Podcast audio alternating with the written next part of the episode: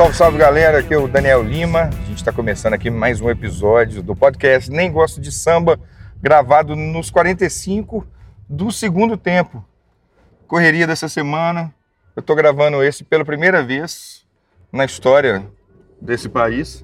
Eu estou gravando esse meu podcast é, dirigindo. Voltando da passagem do som, num show que eu faço hoje. Esse hoje só serve para aqueles que conseguirem ainda escutar no dia de hoje mesmo. Ainda vou tentar fazer o upload para isso tá no ar hoje, sexta-feira, dia 29 de novembro. E 29 de novembro, a gente está chorando 18 anos de ausência de George Harrison aqui nesse nosso planetinha. George Harrison foi embora há 18 anos atrás e isso é assustador como o tempo está passando. Eu lembro exatamente onde eu estava. Na época eu tinha um estúdio de ensaio chamado Doutor Som, muito brega esse nome mas era um estúdio bem bacana, foi uma época de aprendizado, início da minha onda com o mundo do estúdio e tal, apesar de naquela época era mais estúdio, não, era um estúdio de ensaio, como eu já disse, mas eu comecei a fazer minhas primeiras, minhas primeiras experiências de gravação. Mas enfim, eu estava lá é, no dia 29 de novembro, há 18 anos atrás, e recebo uma ligação do meu pai me perguntando se eu tinha ouvido falar aquela notícia da morte do George Harrison. E naquela época não tinha essa velocidade das informações, aquele papo de velho, né, falando, naquela época tudo era mais devagar. Mas é verdade. É, a gente não tinha, né, o WhatsApp não tinha essa velocidade de internet. Enfim, é, foi uma notícia catastrófica, né? Não só para os fanáticos por Beatles, como eu já era há muito tempo, mas acho que para o mundo da música, né? George Harrison é uma, uma figura inquestionável do mundo da música e eu fui descobrir George Harrison um pouco tarde, na minha opinião, porque eu já conhecia toda a obra dos Beatles, mas eu ainda não tinha é, mergulhado na obra solo do George. E certa vez eu ganhei o All Things Must Pass, que foi o primeiro álbum solo, lançado logo depois da ruptura dos Beatles, e foi um álbum triplo. E isso, de cara, já me chocou e já despertou minha curiosidade, porque, puxa, se o cara tinha é, música para um álbum triplo, é porque o cara tava compondo pra caramba e, e tava tendo era pouco espaço nos Beatles, né? Isso já era óbvio. O George foi conquistando um pouquinho mais de espaço a cada disco dos Beatles e realmente deve ter é, mexido com os brios né, e o, o ego do, do, do, John e do Paul, que dominavam ali a situação de songwriters ali do, dos Beatles. Mas o George começou a fazer cada vez músicas melhores. Né? Something, por exemplo, é uma música maravilhosa que o Frank Sinatra gravou. E não sei se por sacanagem, né? O Frank Sinatra era muito mafioso, ou por pura ignorância, ele certa vez anunciou que tá, vou cantar agora Something, uma música maravilhosa, a música mais bonita de Lennon e McCartney, sendo que a música é de Harrison. Enfim, só uma curiosidade.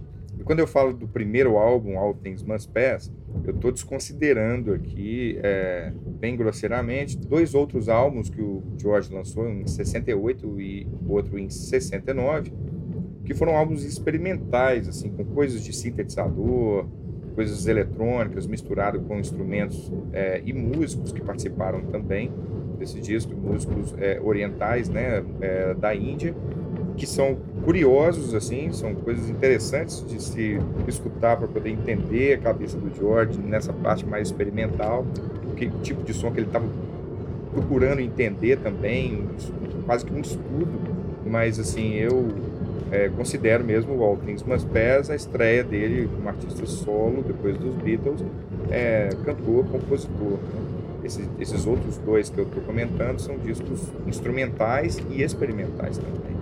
Eu não vou ficar contando a história do George Harrison, porque todos podem assistir um documentário chamado Living in the Material World, maravilhoso, sobre o George. E mas eu não poderia deixar de falar de George Harrison nessa semana, especificamente hoje, que eu acordei com essa lembrança, né, do aniversário de morte dele. O George que foi conhecido né, na época da Beatlemania como o, o Beatle mais quieto, mais tímido. E isso, na verdade, fez parte de todo um plano de marketing também dos Beatles, que cada um assumia um papel é, definido de personalidade, de temperamento. E no caso do George, ele foi batizado dessa forma. Tinha um pouco a ver com a introspecção dele, o interesse dele que ele desenvolveu até depois pelas religiões orientais e que aproximou ele também da música oriental, da cítara, né, do, do Ravi Shankar, né, que era um, mestre da cítara e da música na Índia e que trouxe isso para o Ocidente muito através do George Harrison. Mas na verdade George não era nada esse cara é, pacífico, tímido, quieto que muita gente acredita, né? Em vários livros, biografias, relatos dos outros caras dos Beatles e de outros artistas também que acabaram sendo muito amigos, ficando muito amigos do, do, do George, como Tom Petty e até mesmo o Bob Dylan, que o George, na verdade, era um cara muito contraditório. Ele inspirava essa onda pacífica, ele estudava isso, ele almejava isso, inclusive. Mas ele tinha um lado forte materialista, tinha um lado ambicioso dentro da indústria da música. Tanto que ele teve uma produção ativa, assim, de músicas, de discos depois dos Beatles. Passou por fases até bastante pop e teve vários sucessos, assim, radiofônicos como uma música chamada I Got My Mind Set On You, mas até mesmo nas palavras da Olivia, que é a viúva do George. Ele é um cara que sempre estava brigando ali entre esses dois lados dele. Dizem que isso é uma característica, dizem que isso é uma característica até do signo de peixes. Eu não entendo muito de, de signos, de astrologia e tudo mais, mas eu acho interessante especificamente a história do George sobre ser peixes de peixes, porque eu sou de peixes. Mas nas palavras da Olivia, até mesmo a relação do George com as mulheres, com fãs e, e as paixões extraconjugais, foi uma coisa que ela teve que aprender a conviver, não necessariamente aceitar, mas ela conviveu com esse tipo de conflito de George Harrison, ligado às mulheres, ligado ao materialismo. E o George, junto com a Olivia, passou por um episódio realmente traumático, que foi uma invasão na casa deles, ele foi esfaqueado. Muita gente nem lembra disso. Mas isso aconteceu é, depois da morte do John. E ele já estava muito ressabiado com isso. E de repente acontece esse ataque, né, essa invasão. E a pessoa não entrou para roubar nada. Realmente entrou para poder matar George Harrison. Não conseguiu. Depois disso, George Harrison ficou bastante balançado e, e amedrontado com toda essa vida da fama. Ele que já escreveu muito sobre isso, né? Sobre as consequências da, da fama, as consequências de se posicionar como um ícone, como, como um ídolo, como uma referência. A exemplo de John Lennon, as consequências podem muitas vezes ser drásticas. Tem uma música mesmo que fala, aborda esse tipo de coisa, que é uma música do primeiro álbum de um projeto sensacional, que merece ser ouvido para aqueles que ainda não conhecem, uma banda que foi formada pelo George e ele convidou alguns pequenos amigos. Então, senta que lá vem a história dos amigos que o George chamou para essa banda chamada Traveling Wilburys. Vamos lá? Bob Dylan, Jeff Lynne, que é o cara da Electric Light Orchestra, é um produtor também que já trabalhou com muita gente, também com Paul McCartney. Temos também nessa banda o Roy Orbison, sim, aquele cara do Pretty Woman, que o Elvis dava pala na voz dele. O Elvis falava que era a melhor voz que já tinha nascido nesse planeta. E o inglês Tom Petty. Traveling Wilburys foi um super grupo que lançou dois discos. O primeiro tem essa música que eu estou comentando, que fala um pouco sobre essa, uh, os, os perigos e as consequências ardidas da fama. Essa música se chama Handle with Care e foi o primeiro single desse primeiro álbum dos caras. E o segundo álbum desse projeto já foi depois da morte do Roy Orbison. Muito bom também, mas eu sou apaixonado com esse primeiro álbum desse projeto.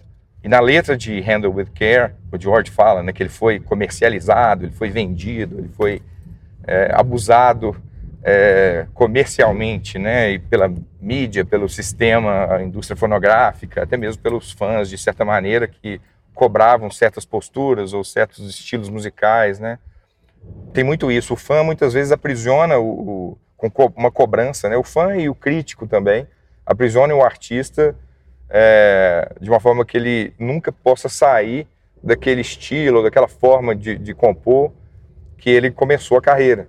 E muitas vezes o cara quer experimentar coisas novas, beber em novas fontes e, e se desafiar um pouco mais. Mas em muitos momentos o próprio mercado ele limita o, as possibilidades criativas de, de um artista, né? Mais ou menos nessa pegada que eu acredito que o George pensava. E ele pensava isso, inclusive, desde os tempos da bitomania.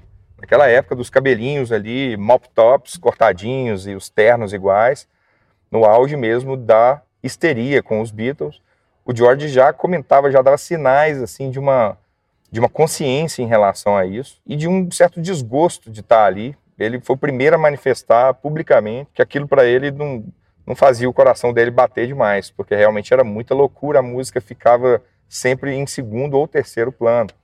Voltando àquela dicotomia, né, as contradições do George entre o, o cara espiritualista e o cara materialista, a gente tem também vários envolvimentos do George com ações humanitárias, com eventos beneficentes em prol de causas que ele acreditava. Talvez o mais famoso deles seja o Concerto para Bangladesh, que virou um DVD.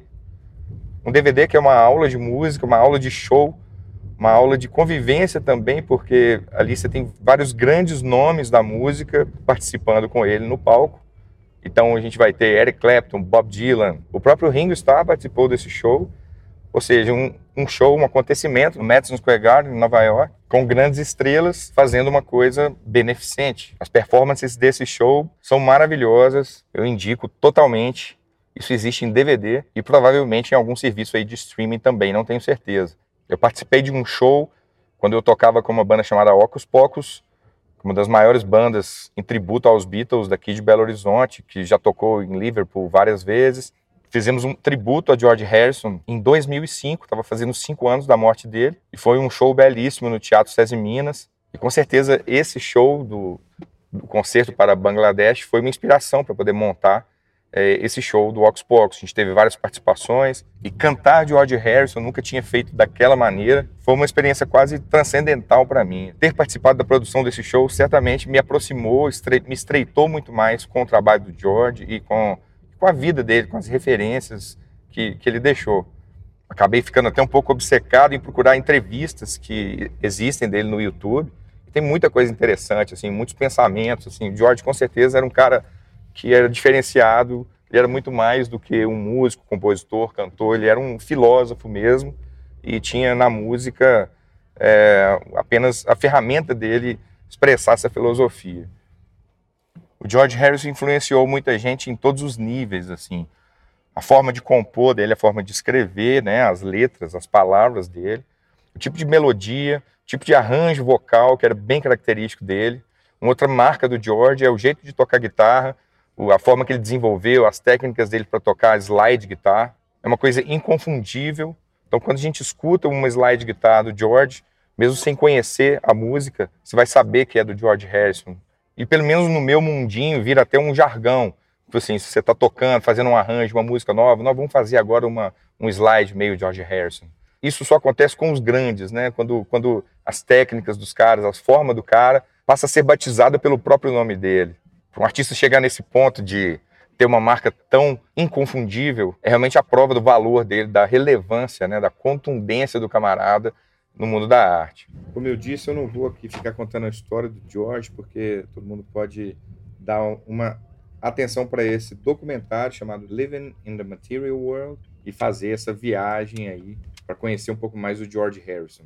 Preparei uma playlist com as minhas favoritas e eu, esse podcast vai ficando por aqui. Ele foi mais um grito, um choro, um lamento aí dos 18 anos sem essa figura tão especial no mundo da música, no mundo do rock do mundo da composição e dos pensamentos também, das filosofias.